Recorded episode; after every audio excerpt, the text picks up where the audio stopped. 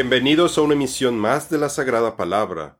Gloria y alabanza para nuestro Señor Jesucristo. Mi nombre es Rafael Beltrán y el tema del día de hoy es Las consecuencias de la falta de humildad, parte 5. En la emisión anterior comenzamos a ver cómo la falta de humildad, manifestada en diferentes formas de orgullo, destruye a las personas. Ahora hablaremos acerca de cómo el orgullo está detrás de otros problemas como la discordia, la perversión, la deshonra y la destrucción de las relaciones personales. El orgullo causa conflictos y destruye relaciones. El factor principal que convierte un desacuerdo en una discusión es el orgullo, y fácilmente este conflicto puede crecer para convertirse en una contienda. Por el contrario, nuestro Señor Jesucristo nos enseña que, como creyentes, debemos buscar la paz y evitar el conflicto con una actitud de humildad y mansedumbre, porque el orgullo siempre nos lleva a tomar decisiones y acciones equivocadas. El profeta Habacuc nos explica que el alma carnal no es recta y es la fuente de nuestro orgullo, por lo que nuestra fe es la que nos revela la rectitud de Dios su Torah y la forma en la que debemos comportarnos día con día. Ciertamente la soberbia producirá contienda, pero con los que admiten consejo está la sabiduría. Proverbios 13:10. Jesús dice, Bienaventurados los pacificadores, porque ellos serán llamados hijos de Dios. Mateo 5:9. Así es el orgulloso en él su alma no es recta, mas el justo por su fe vivirá. Habacuc 2.4. En Lucas 9, 46 al 50, vemos cómo los discípulos de Yeshua tienen una discusión sobre quién era el más importante entre ellos. Su orgullo estaba arruinando la unidad del grupo y estuvo a punto de destruir la relación que tenían. Así que nuestro Señor Jesucristo intervino y les dio una lección acerca de la humildad. Así como los apóstoles, como creyentes necesitamos someternos unos a otros para fortalecernos, edificarnos y apoyarnos, porque en la batalla espiritual enfrentamos a un mundo hostil. El destructor más común en una relación es el orgullo, por lo que nuestra relación como creyentes debe estar basada en el servicio y el sacrificio que demuestran nuestra humildad y mansedumbre. Yeshua nos dice que el que lo reciba a él y más se humille, ese será el más grande a los ojos de Dios, demostrando que es lo opuesto a los valores que el mundo nos enseña, al punto que lo vemos como algo extraño, si la grandeza es alcanzada por aquel que más se humille. Por lo que el orgullo debe de estar fuera de nuestros corazones, para que Dios nos exalte, bendiga y honre, entonces hubo una discusión entre los discípulos. ¿Cuál de ellos sería el más importante? Lucas 9:46. El que reciba a este niño en mi nombre, les dijo, me recibe a mí, y el que me recibe a mí, recibe a aquel que me envió, porque el que es más pequeño entre todos ustedes, ese es grande. Lucas 9:48. Los lugares y saludos de honor. Cristo nos comunica un principio universal de su gobierno, que nos ayuda a entender mejor cómo funcionan las cosas, y parafraseando, entendemos que todo el que se enaltezca a sí mismo será humillado, y todo el que tome una posición humilde o se humille será enaltecido. Ahora veamos el ejemplo que nos presenta el Señor en Lucas 14 del 7 al 11, en donde habla acerca de elegir dónde sentarse al llegar a un lugar público. Jesús comenzó a referir una parábola a los invitados cuando advirtió cómo escogían los lugares de honor en la mesa. Cuando seas invitado por alguien a un banquete de bodas, no tomes el lugar de honor no sea que él haya invitado a otro más distinguido que tú, y viniendo el que te invitó a ti y a él, te diga, dale lugar a éste, y entonces avergonzado tengas que irte al último lugar, sino que cuando seas invitado, ve y siéntate en el último lugar, para que cuando llegue el que te invitó te diga, Amigo, ven más adelante. Entonces serás honrado delante de todos los que se sientan a la mesa contigo, porque todo el que se engrandece será humillado, y el que se humille será engrandecido. Lucas 14, 7 al 11. Jesús criticaba fuertemente a los fariseos porque precisamente buscaban sentarse en los lugares de honor en las sinagogas.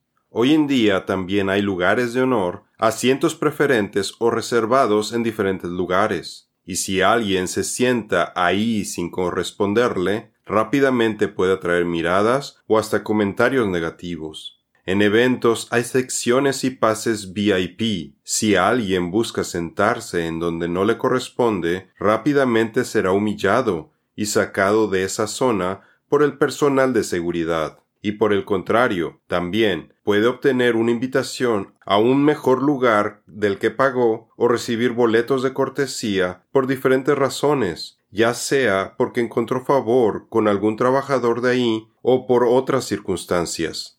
Los escribas y los fariseos se han sentado en la cátedra de Moisés. Aman el lugar de honor en los banquetes y los primeros asientos en las sinagogas. Mateo 23, 1 y 6.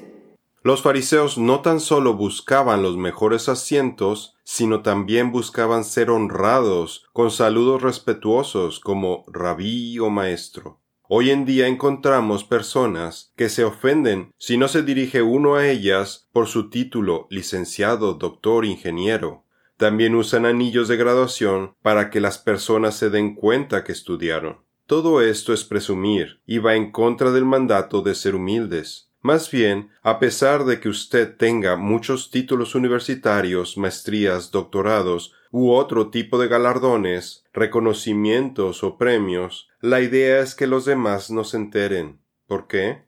Porque al hacerlo, usted está buscando enaltecerse a sí mismo, al mencionar sus propios méritos. Pero ustedes no busquen que los llamen rabí, porque solo uno es el maestro de ustedes, y ese es el Cristo. Y todos ustedes son hermanos. Ni llamen Padre a nadie en la tierra, porque solo uno es el Padre de ustedes, y Él está en los cielos. Tampoco se hagan llamar maestros, porque solo uno es su maestro, y es el Cristo.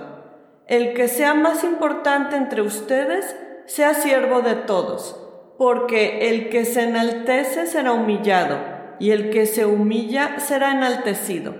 Mateo 23, 8 al 12. La jactancia, alardear y presumir se puede dar de muchas formas, y quienes lo practican buscan sobresalir con respecto a los demás en uno o más aspectos. Y este fenómeno se ve mucho ahora en las redes sociales con las selfies, donde las personas publican fotografías de sus vacaciones, de sus familias, de sus casas, autos lujosos, joyería u otras pertenencias, y de forma pasiva se jactan y además con ello le tienden trampas a otros para que codicien lo que no tienen. La boca del necio es su ruina, y sus labios una trampa para su alma. Proverbios 18:7. Una persona puede ser recta y obedecer las leyes del Señor. Sin embargo, si no se preocupa por perseguir la humildad, también puede caer en andar presumiendo, lo cual trae malas consecuencias. Encontramos un ejemplo de ello con Ezequías, quien era un rey muy amado y apegado a cumplir los mandamientos de Dios. Ezequías, cuando recibió una señal por parte de Dios y el sol retrocedió diez grados, fue un fenómeno que provocó que los astrónomos de Babilonia fueran a visitarlo para averiguar acerca del evento astronómico. Sin embargo, cuando llegaron, Ezequías lamentablemente desaprovechó la oportunidad de evangelizar a estos emisarios de Babilonia, testificar acerca de las maravillas que el Creador había hecho, y darle gloria porque lo curó de la enfermedad mortal que padecía al responder a su oración. En lugar de alabar al Señor, su orgullo le hizo mostrarles todos sus tesoros terrenales para impresionarlos, en lugar de haberles mostrado sus tesoros espirituales, el camino para que se acercaran a Dios, las verdaderas riquezas que sí nos podemos llevar de este mundo. En aquel tiempo, Merodac Baladán, hijo de Baladán, rey de Babilonia, envió cartas y un regalo a Ezequías, porque oyó que había estado enfermo y se había recuperado. Se alegró por ello Ezequías y les mostró la casa de su tesoro, la plata y el oro, las especias y el aceite precioso, todo su arsenal y todo lo que se hallaba en sus tesoros no hubo nada en su casa ni en todo su dominio que Ezequías no les mostrara. Isaías 39, 1 al 2. Al enterarse de esta visita, Isaías habló con el rey. Le dijo que un juicio vendría a Judá por su actitud orgullosa con la visita de los babilonios. Le hizo ver lo mal que estuvo en mostrarle sus tesoros terrenales, que palidecen cuando se comparan al verdadero tesoro invaluable que tenía su reino el Señor. Por sus acciones, su castigo sería que los babilonios iban a regresar para llevarse todas sus cosas, incluyendo a sus descendientes. Así dice el Señor, no se gloríe el sabio de su sabiduría, ni se gloríe el poderoso de su poder, ni el rico se gloríe de su riqueza. Pero si alguien se gloría, gloríese de esto, de que me entiende y me conoce pues yo soy el Señor que hago misericordia, derecho y justicia en la tierra, porque en estas cosas me complazco, declara el Señor. Jeremías 9, 23 y 24. Recuerde que nuestro hablar debe ser con gracia y ser edificante para los demás. Andar presumiendo nuestros logros, conocimientos o posesiones no es hablar con gracia y tampoco es edificante para nuestros semejantes. Así que procuremos lo que contribuye a la paz y a la edificación mutua. Romanos 14, 19. El orgullo resulta en perversión. Debido al pecado, desde que nacemos somos egoístas, que es otra forma de orgullo.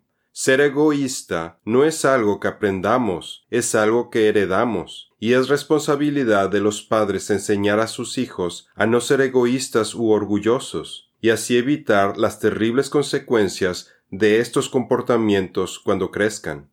El Señor nos dice que el corazón de las personas es engañoso y desesperadamente perverso. Jesús nos dice en Marcos 7 del 21 al 23 que del corazón humano provienen las maldades que contaminan al hombre aunado a que Pablo nos dice que el orgullo hace que las personas no se arrepientan de sus perversiones. Con lo anterior se crea la combinación perfecta para que el orgullo se manifieste como toda la violencia desenfrenada que vemos hoy en día en el mundo.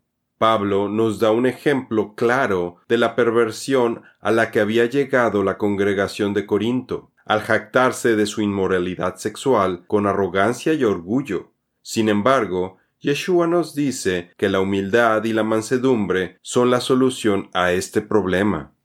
El corazón es engañoso y perverso, más que todas las cosas. ¿Quién puede decir que lo conoce? Jeremías 17:9. Esto es pecado, los ojos altivos, el corazón orgulloso y los planes malvados. Proverbios 21:4. Pero por causa de tu terquedad y de tu corazón no arrepentido, estás acumulando ira para ti en el día de la ira y de la revelación del justo juicio de Dios. Romanos 2.5. Otro ejemplo de la perversión espiritual lo encontramos en la parábola del fariseo y el publicano, donde todas las cosas que hizo el fariseo fueron contaminadas por su orgullo. Él cumplió con sus deberes religiosos, sin embargo, su corazón no estaba humillado ante el Señor, y su orgullo le impidió ser perdonado. Los que crucificaron a Jesús eran personas religiosas, pero la envidia, que es una reacción por el orgullo, los llevó a cometer esta perversión. Pilato sabía que los líderes religiosos envidiaban a Cristo. El orgullo provoca la deshonra, Lucifer buscaba adoración, adulación y honor para ser como Dios, pero su orgullo solo le causó la deshonra. Las escrituras nos dicen que Satanás no solo cayó del cielo, sino que será arrojado al infierno y al lago de fuego. ¿Cómo caíste del cielo, oh Lucifer, hijo de la mañana? Cortado fuiste por tierra el que echaba suerte sobre los gentiles. Tú que decías en tu corazón, subiré al cielo, en lo alto junto a las estrellas de Dios ensalzaré mi trono, y en el monte del testimonio me sentaré, y en los lados del aquilón. Sobre las alturas de las nubes subiré, y seré semejante al Altísimo, mas serás derribado al Seol, a los lados del abismo Isaías 14, 12 al 15. Y el diablo que los engañaba fue lanzado en el lago de fuego y azufre, donde está la bestia y el falso profeta, y serán atormentados día y noche por siempre jamás. Apocalipsis 20:10. De forma similar, la persona orgullosa que está buscando honor solo encontrará vergüenza y deshonra. Y finalmente, el orgullo conduce inevitablemente a la destrucción. Lo que estas personas no han entendido es que antes de alcanzar el honor está la humildad, como nos lo explica el rey Salomón. El orgullo del hombre lo humillará, pero el de espíritu humilde obtendrá honores. Proverbios 29-23. El temor del Señor es la enseñanza de la sabiduría y antes de la honra está la humildad. Proverbios 15:33. Cuando las personas por sí mismas no se preocupan por ser humildes, esto le abre la puerta a la aflicción. La aflicción se puede manifestar de diferentes formas. Por ejemplo, he visto que diferentes figuras del espectáculo y jugadores de fútbol famosos primero andan jactándose en las redes sociales de sus estilos de vida con gran lujo pero también he visto que muchos de ellos luego han sido víctimas de robos, incluso con violencia. Ladrones se han metido a sus casas para robarlos y amenazado a sus familias. Al final, todo esto les causó aflicción y pérdida de riquezas materiales de las que tanto se jactaban. Otros artistas de cine, por ejemplo algunos con residencias en Los Ángeles, han sufrido la pérdida de sus casas a causa de los incendios forestales que llegaron hasta sus propiedades. Otros se han enfermado y han estado graves en el hospital. Otros han terminado en prisión luego de escándalos por inmoralidad sexual. Son personas que han sufrido muchas aflicciones, aunado a otras que no hagan públicas. Mi punto es que el común denominador de esas personas es que presentaban una falta de humildad, además de vivir estilos de vida alejados de Dios, lo cual, como bien sabemos, acarrea gran aflicción. El Señor ayuda a los humildes, pero a los impíos humilla hasta el suelo. Salmo 147, 6. Mira mi aflicción y mi trabajo, y perdona todos mis pecados Salmos 25, 18. Él es el que perdona todas tus iniquidades, el que sana todas tus enfermedades. Salmo 103, El orgullo precede a la destrucción. El orgullo esclaviza a las personas a la opinión de los demás. Por eso, la gente orgullosa cae en la ruina financiera, porque compra cosas que no necesita, con dinero que no tiene, para impresionar a gente que no conoce. Esta es una de las formas en las que el orgullo precede a la destrucción. Pero la soberbia que trae la ruina eterna ocurre cuando la persona es destruida en el infierno, debido a su espíritu orgulloso y soberbio, porque la persona, durante su vida terrenal, nunca creyó que necesitaba al Señor para su salvación. Delante de la destrucción va el orgullo, y delante de la caída la arrogancia de espíritu. Proverbios 16, 18. Castigaré al mundo por su maldad y a los impíos por su iniquidad. Haré que cese la arrogancia de los soberbios y humillaré la altivez de los tiranos. Isaías 13:11. En las Escrituras encontramos lo que le sucedió al faraón de Egipto, quien se rehusó a humillarse ante el Señor sufrió las diez plagas de proporciones bíblicas y murió. Moisés y Aarón fueron a Faraón y le dijeron, Así dice el Señor, el Dios de los Hebreos, ¿hasta cuándo rehusarás humillarte delante de mí? Deja ir a mi pueblo para que me sirva. Éxodo 10:3. El juicio de Belsasar, el castigo por su falta de humildad. Cuando Daniel fue llamado por el rey Belsasar, el nieto de Nabucodonosor, para interpretar el escrito en la pared que lo tenía tan atemorizado, antes de traducirle las palabras escritas, lo primero que hizo Daniel fue reprenderlo por su falta de humildad ante Dios. Y tú, su hijo Belsasar, no has humillado tu corazón, sabiendo todo esto.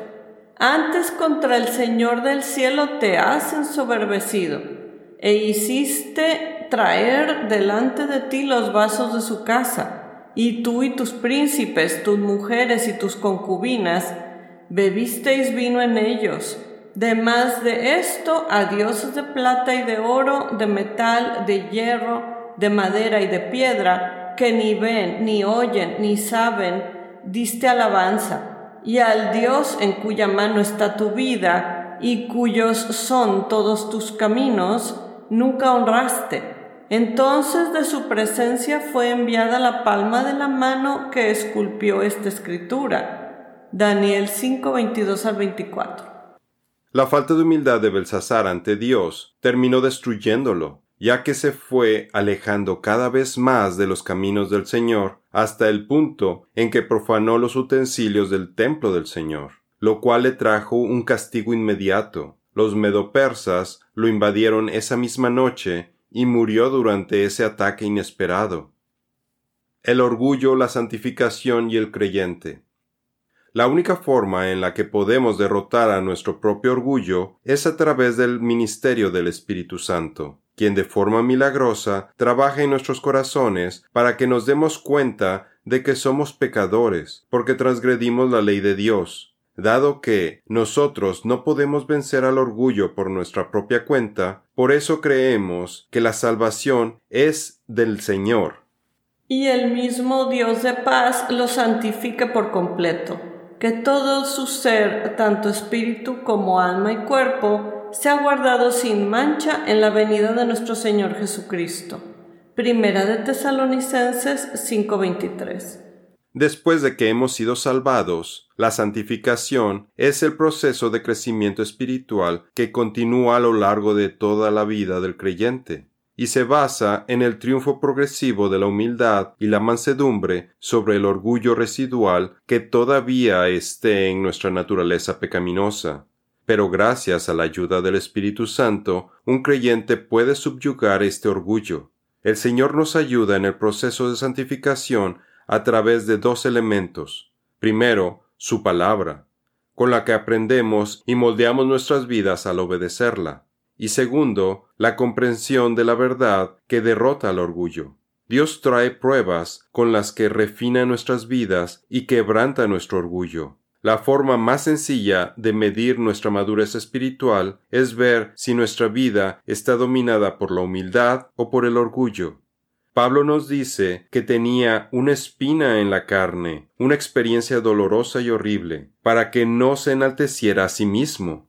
Así que, queriendo yo hacer el bien, hallo esta ley, que el mal está en mí, porque según el hombre interior me deleito en la ley de Dios mas veo otra ley en mis miembros, que se revela contra la ley de mi espíritu, y que me lleva cautivo a la ley del pecado que está en mis miembros. Miserable hombre de mí, ¿quién me librará del cuerpo de esta muerte? Romanos 7, 21 al 24. Espero que estos estudios les hayan servido para darse cuenta de que como creyentes debemos eliminar todo rastro de orgullo humillarnos, no ser tercos y someternos a Dios. Solo en Él nos podemos vanagloriar. Por tanto, amados, teniendo estas promesas, limpiémonos de toda inmundicia de la carne y del espíritu, perfeccionando la santidad en el temor de Dios. Mucha es mi confianza en ustedes. Tengo mucho orgullo de ustedes. Lleno estoy de consuelo y sobreabundo de gozo en toda nuestra aflicción Segunda de Corintios 7, 1 y 4. Esto es todo por el día de hoy. Los esperamos en nuestra siguiente misión. Que Dios los bendiga.